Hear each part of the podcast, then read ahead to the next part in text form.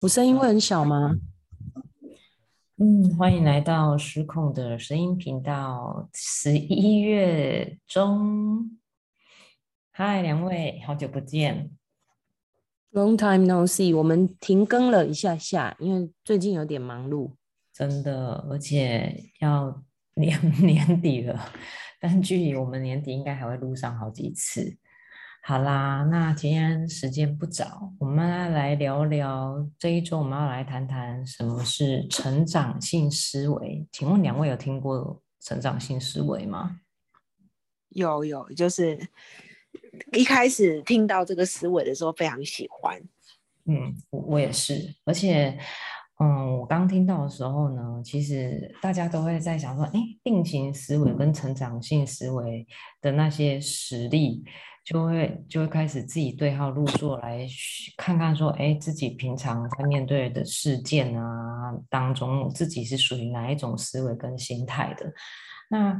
坊间其实也不少在讲成长性思维的书。那在今天我们既然谈到这个的时候，我们先来小小科普一下，就是成长性思维呢，它其实讲的就是当我们遇到任何的挑战啊，或者是遇到一些生活上的状况考验都好，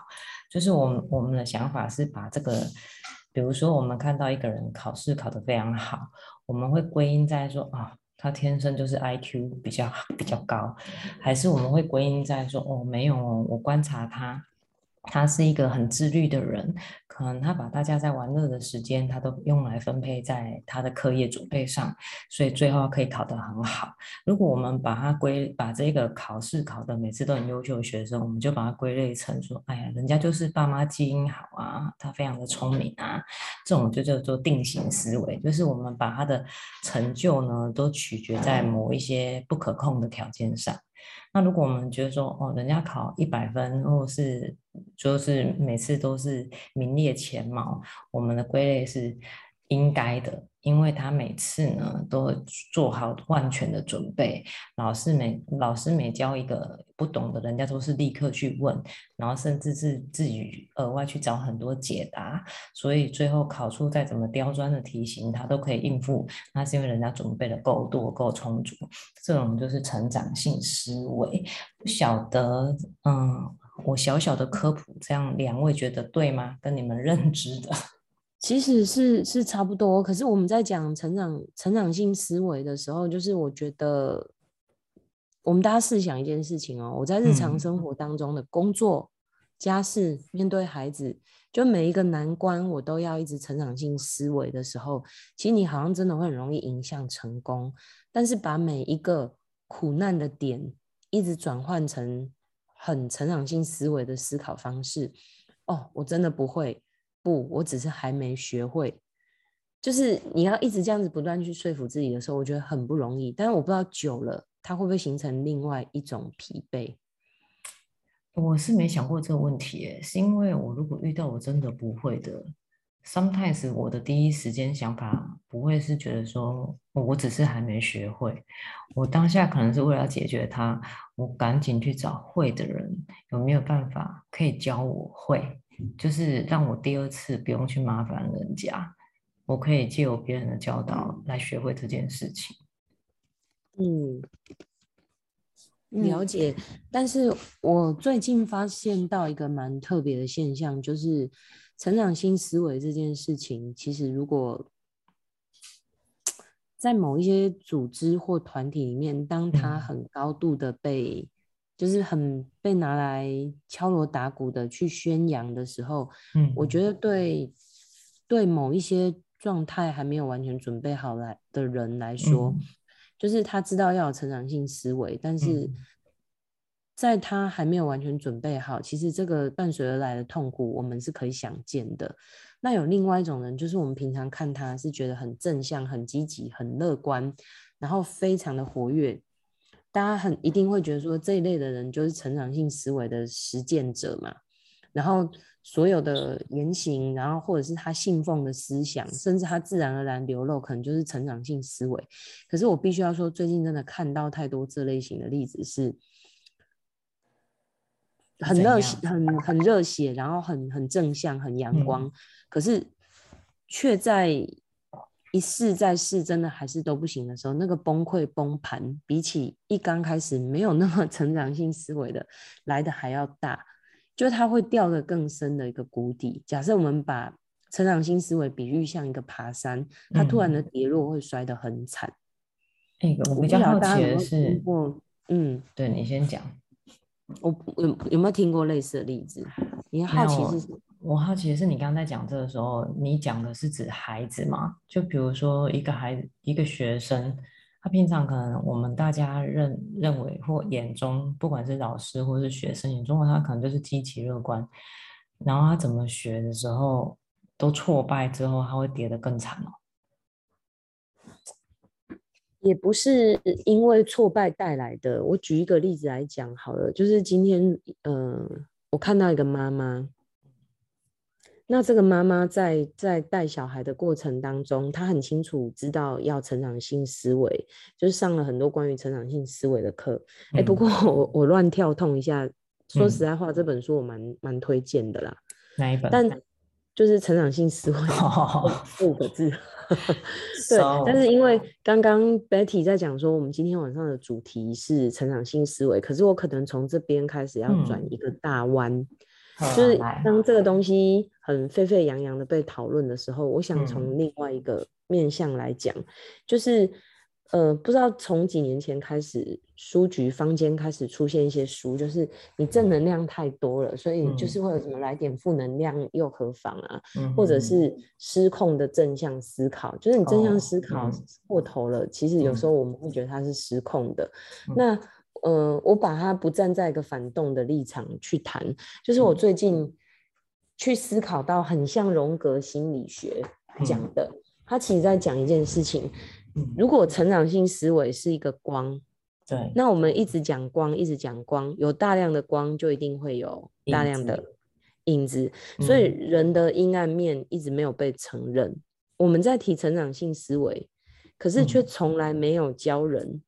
去如何面对你心里那那一大块的负向思考，嗯，然后阴暗面。我其实是一个会嫉妒的人，嗯，会很容易低潮的人，嗯，或者我很容易愤恨，嗯，很容易怎么样怎么样。但是不行不行，我这些都要把它成长性、成长性、成长性。所以它究竟是被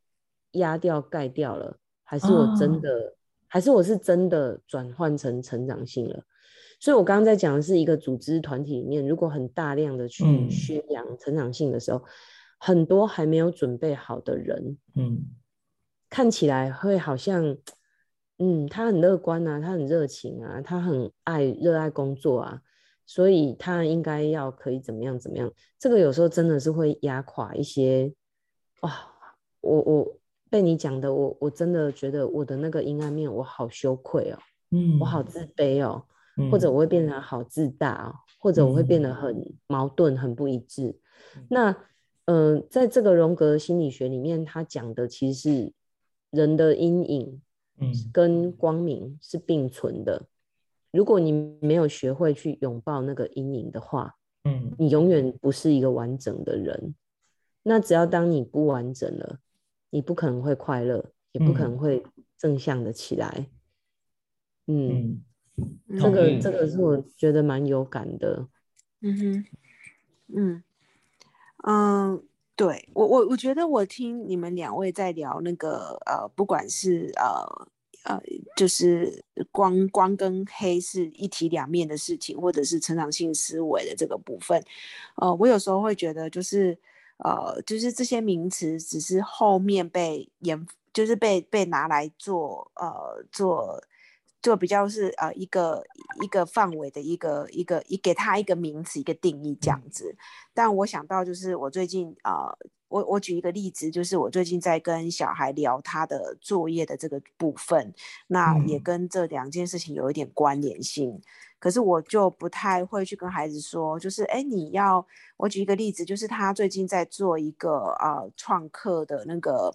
呃就是一个人物的报道。那呃，我我家小孩他就坚持不用呃，从历史以前到现在，比如说爱迪生啊，或者是一些发明电动的、发明电能啊，或者是发明机械啊，就是这些所有的这些发明家，就是从古古到现在这些发明家的他的自传，基本上是记记载了这个创客最完整的一些资讯。如果他可以介绍这些人，是不是他在写这份作业的时候，他就会比较容易？因为所有的资讯都是很完整，对，是是。可是我们家小孩就是偏偏他不要走这个路线，他就说如果大家都知道的人再去介绍有什么意义？他就是选了一个现代的一个创客，就是他选了一个发明那个无线通讯的一个女生啊。这个女生她很跳痛的是，她年轻的时候其实是一个演员，可是她在求学的时候就已经辍学这样子。嗯，那。我我要讲的，就是带到今天的主题，就是他在写这份作业的时候，他非常的痛苦，因为这个人既没有自传，嗯，可是他可能有一些 Wikipedia，可是他的所有的资讯都是很分散的，因为他发明的那个通讯是比较乏味的东西。那你要去介绍这个人比较有趣的东西，去切入你的人物的介绍，他那些资讯的收集的方法就会，呃，会非常多的挫折。那我就在看他在经历这个挫折的过程里面，就是他要去接受他的同学的作业的完成，可是他的作业可能只有完成百分之三十。那我看他非常到，因为他一般都最晚最晚九点多就会睡，可是他为了这个作业到十一点他都没有办法睡，因为他的作业就是完成度不到百分之五十这样子。那我我个人就是因为很常去用效率来看待一件事情，所以我我整个人到最后是。呃，很火大的，差点跟他起冲突。我就觉得说，你为什么 要这么认真？你为什么跟他起冲突？因为作业没办法写啊，他选了一个没办没有资料可以找的一个一个人啊。那到十一快十一点没有睡觉，这我们完全没有办法接受啊。那我就去跟他讨论说，你为什么要选一个这样的人？然后怎么样怎么样？然后做了非常多的讨论。然后我发现他非常淡定的在面对这一切。那我事后我想要讲的是，我事后的那个心情，就是。等到孩子去睡觉了以后，我隔天我呃我一个人在静静思在反思这件事情的时候，我在散步的时候，我就在想说，为什么我的我的反应会这么大？我发现我从小到大很习惯的教育方式就是有正确答案，就是我我当我很习惯有正确答案的时候，我遇到一个问题来的这些问题没有正确答案的时候，我就会感觉到我的挫折感很高。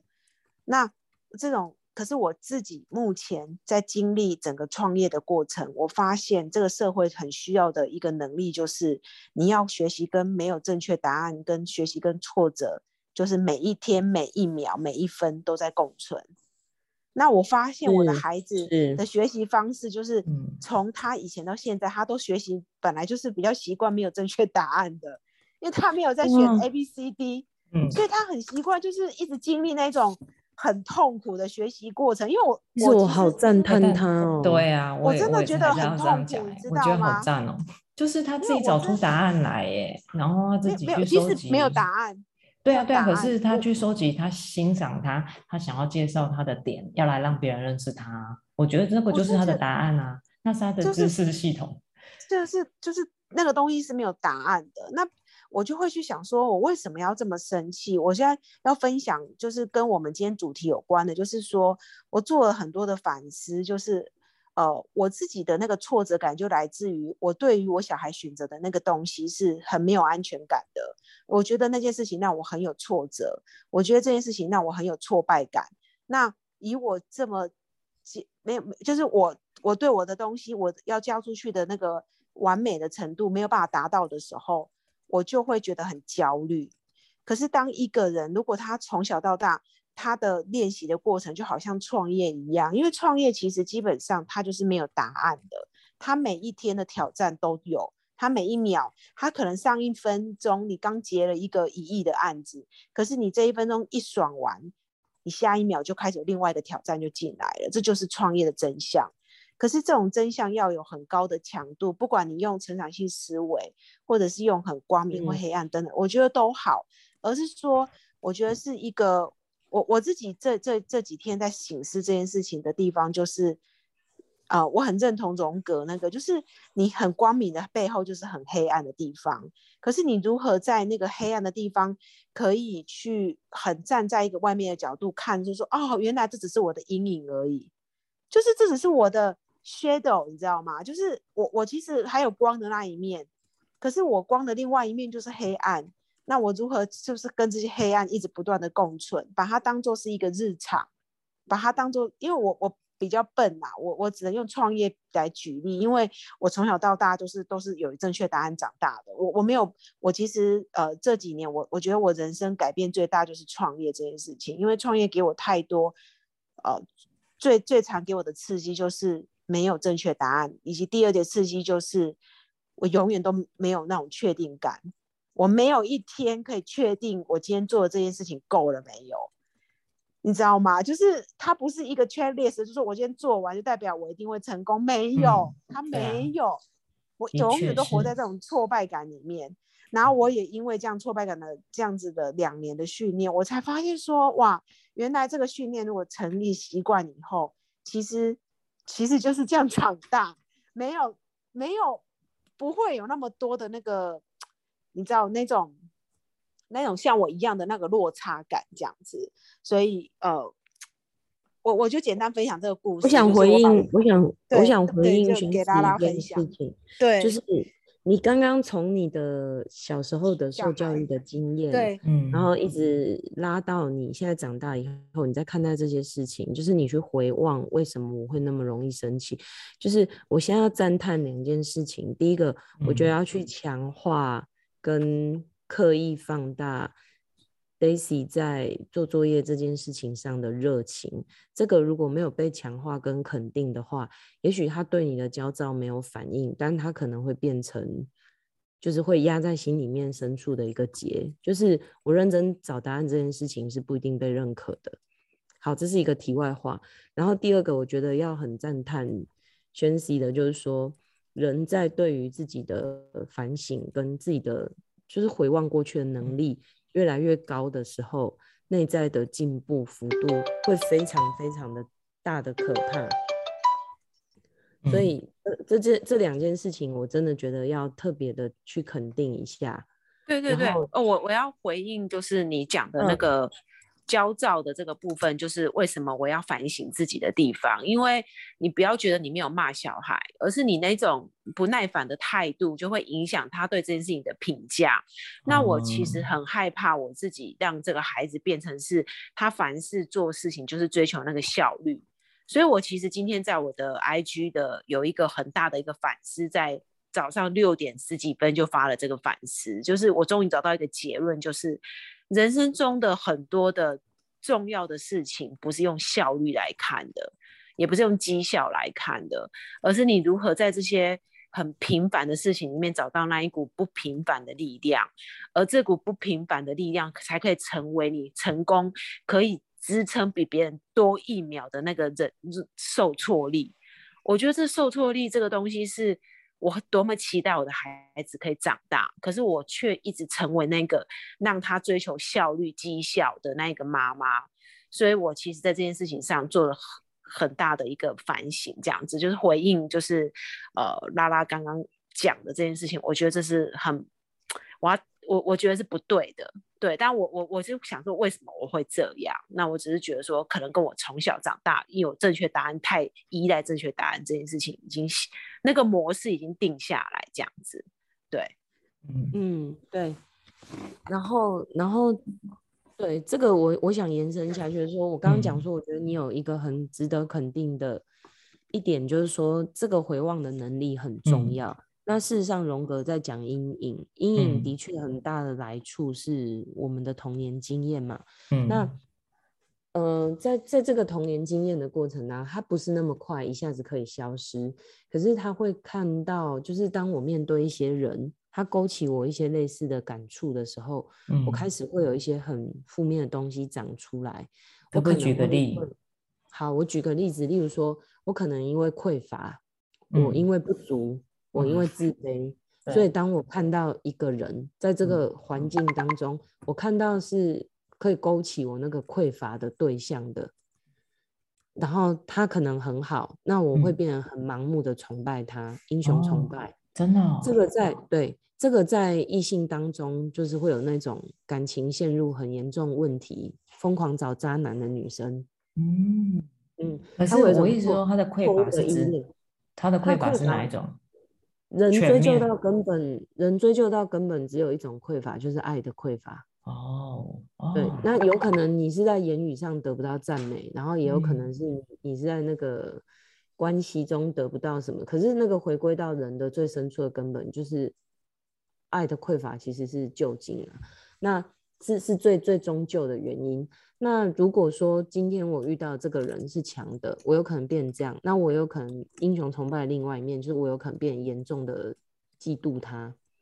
嗯，然后或者是我不是嫉妒他，我不是投射任何感觉到他身上，而是回，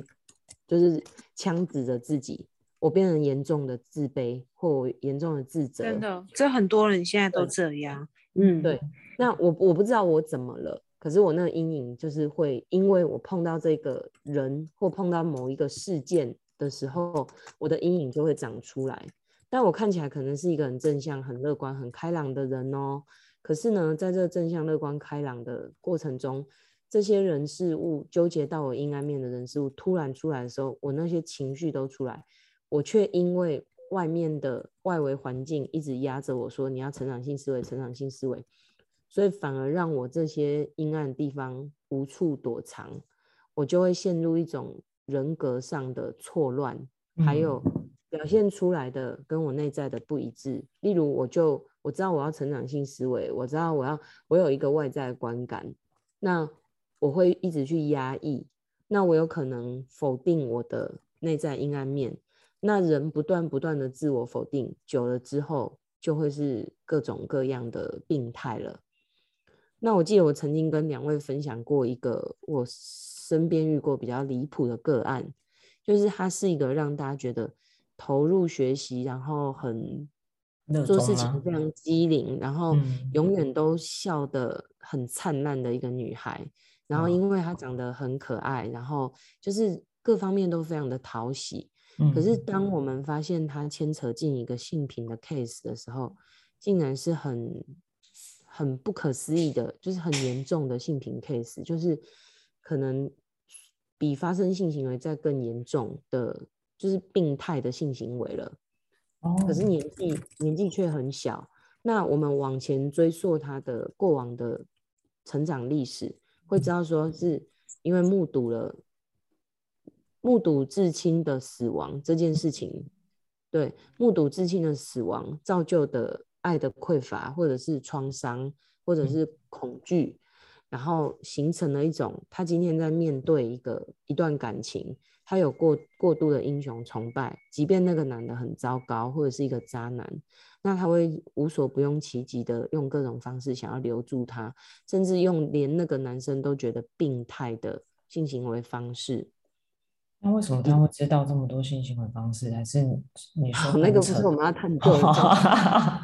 ？OK OK，歪掉了，我再回来。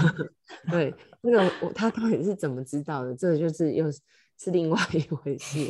但总之我的意思就是说，可是人如果没有办法去拥抱，原来我是匮乏的，原来我的内心其实有这样子的一面的时候，你碰到那些不够好的人，或者是碰到来挑战你的考验试炼，你会突然招架不住，而且会越走越自我否定，所以这件事情是很很可怕的。那如果人人一直不断的能够看见自己的阴暗面，这是第一步。就是有的人是连看都看不见，就是我不愿意去看。我认为我就是一个很很正向的人，或者是我是一个应该正向的人。有的人会压着自己的那个应该，我明明觉得痛苦，我明明觉得我现在内在正在生恨，可是我强迫自己的成长性思维到我没有办法去正视我内心的恨。嗯，那对这种强嗯强压的结果，我觉得很可怕。就是那个大拉在讲的是一个自我的对自己的那个感觉跟情感的感受能力，要慢慢的呃，我觉得是我们现代人对很需要的一个苏醒。那呃，我们可能就是从小到大比较被教成呃情感要内敛，好像比较符合东东方人的一个呃一个礼貌。但事实上，呃，在内敛的过程里面，会不小心被压抑的是你怎么样去表达你内、你内、你现在内在真正的感受。因为你没有练习表达的时候，你会忘记你有这个能力是可以去跟别人讲说不好意思，我觉得我很伤心，或者是我觉得就是怎么样怎么样。因为我们可能太习惯被看成是说，哎，你你你哇，你你这样你。嗯，就被带出去就说哦，你家小孩好乖哦，然后怎样怎样怎样。那可是因为太习惯用那种乖乖的方式去套用在一个孩子身上的时候，那就忘记去教孩子说，哎，当你不乖的时候，你要学习怎么发泄；当你不舒服的时候，你你要学习怎么样讲出来。那这些东西都没有人去带孩子去做一次以后，他就用很错误的方式去，比如说闹啊，或者是尖叫啊，或者是。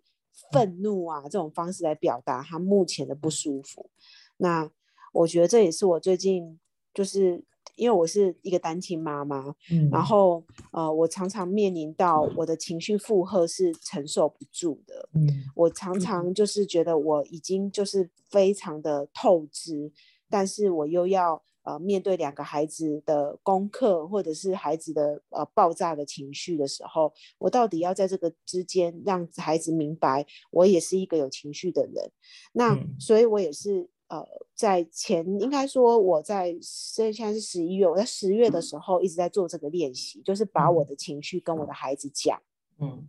那我发现反应很好，哎，就是呃，我我很意外，就是我们家老大会很安静的听我在。抱怨也好，或者是陈述我的情绪也好，他很安静的在听，他比较内，他比较不会讲。但我发现我们家老二他是一个很外显的人，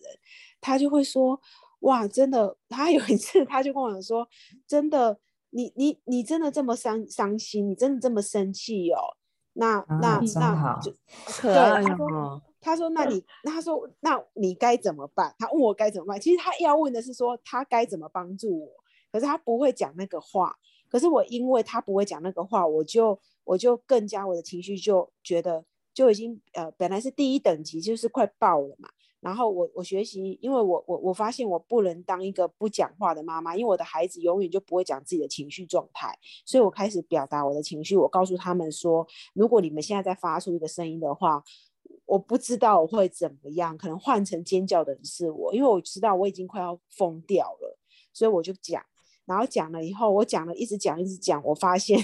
就是孩子在跟我这样反应的时候，我发现我的情绪就从最上面到中间，然后中间又马上又再掉下来，然后就发现我可以很用正常的语气跟他们对话了。那是因为你这样讲，他们冷静吗？还是怎么样？我我因为我我我我讲我的情绪的不舒服。对啊，他们就对我表哦，一开始没有任何人会理我，那他们就觉得说我只是在发泄，在抱怨。可是我慢慢的就是在我，对，但后来就是我在我还没有到顶点的时候，我就学习表达了。我可能那那那个那个水只是煮到对五十度的时候，我就先讲。我就说，如果你们等一下再怎么样的话，我不知道我还能不能用这种平稳的语气跟你们讲，因为我其实今天发生了多好的事情。我从早上六点就起来开会，然后我怎么样，我怎么样，我中午的时候没有任何时间可以休息。我刚刚去载你们的时候，我光是呃不小心要闪那个红灯，我差点被车撞，这些心理的压力对我造成很大的压力。我我必须要有一点时间给我平平复，可是我没有想到，我回到家想要平复的时候，还要面临你们两个，一个告诉我要看电视，另外一个告诉我他的作业写不完，然后再发泄情绪。那请你们告诉我我该怎么办？那我我我现在就是不会学习，我现在告诉我自己，我不要当一个忍耐的妈妈，因为我过去那个婚姻就是太忍耐了，我不知道我应该要学习表达。可是我发现这样的单亲妈妈是没有办法过生活的，很快就会忧郁症了。因为我没有任何帮手，我真的没有任何，我连六日都没有任何人帮我，我所有的家人都不在身边，所以我发现我真的就是每天就是如果不学习讲出来，跟我的目前的两位 partner 讲的话，真的会很嗯，就是会整个家的状况会很不好这样子。嗯，对，所以刚刚回应那个拉拉讲的，就是说，呃，我觉得要教孩子在呃察觉到自己可能在从小有匮乏这件事情，我觉得是呃现在都是要重新教的，因为那个孩子可能在小时候的时候他就没有这样的方式被教导，所以他不知道他需要什么，他他不知道的时候，他不知道跟大人要。或者是孩子的匮乏怎么定义？你你懂吗？孩子他们怎么知道他他匮乏了什么？要教啊，就是我我现在会学习表达我哪里匮乏，所以我的孩子就会开始学习表达，原来这种东西是要表达出来的。嗯，就是表达是第一个教的过程，就是你要透过表达去整理你自己现在的感受是什么样的感觉。嗯，那回到那个拉拉这个性性品的这个孩子，嗯，我觉得这孩子就是他，他一定不知道自己是因为小时候的那些匮乏。所以造成他现在在一些情情感的关系里面，他很容易用一个比较激烈的手段，想要就是去表达他对这个关系的重视跟连接。那这个东西就是，嗯，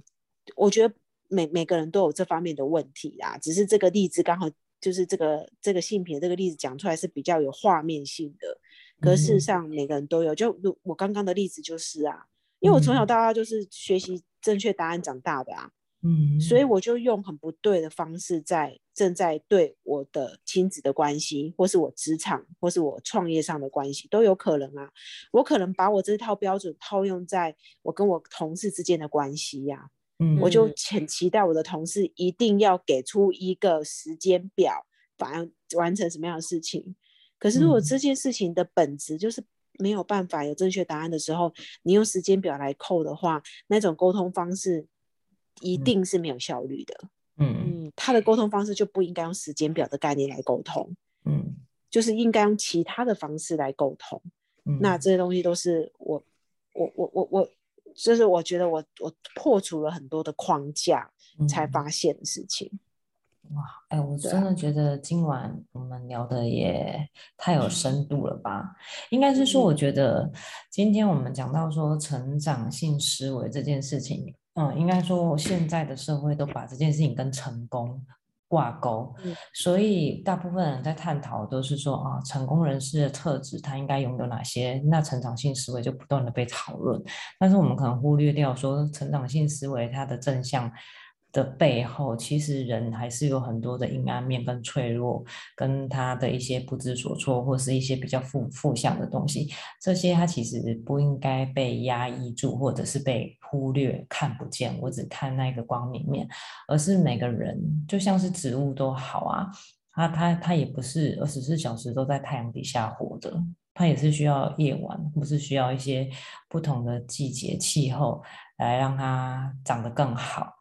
所以我觉得成长性思维本身没有错，但是可能我们在这个社会大肆鼓吹这件事情的时候，我们可能要稍微退后一步，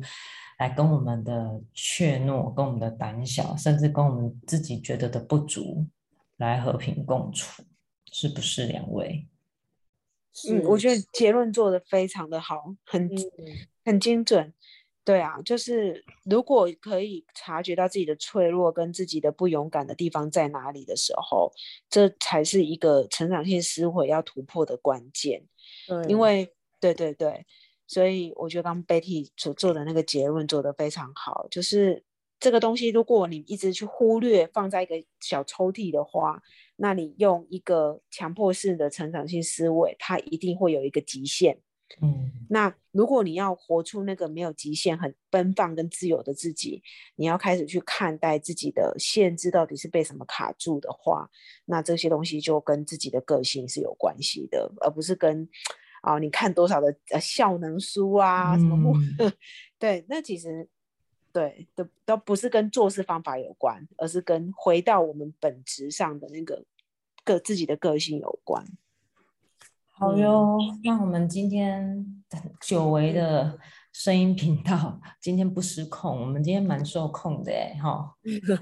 好，那我们就期待下一次 聚会喽。好，好，晚安，晚安，谢谢，拜拜。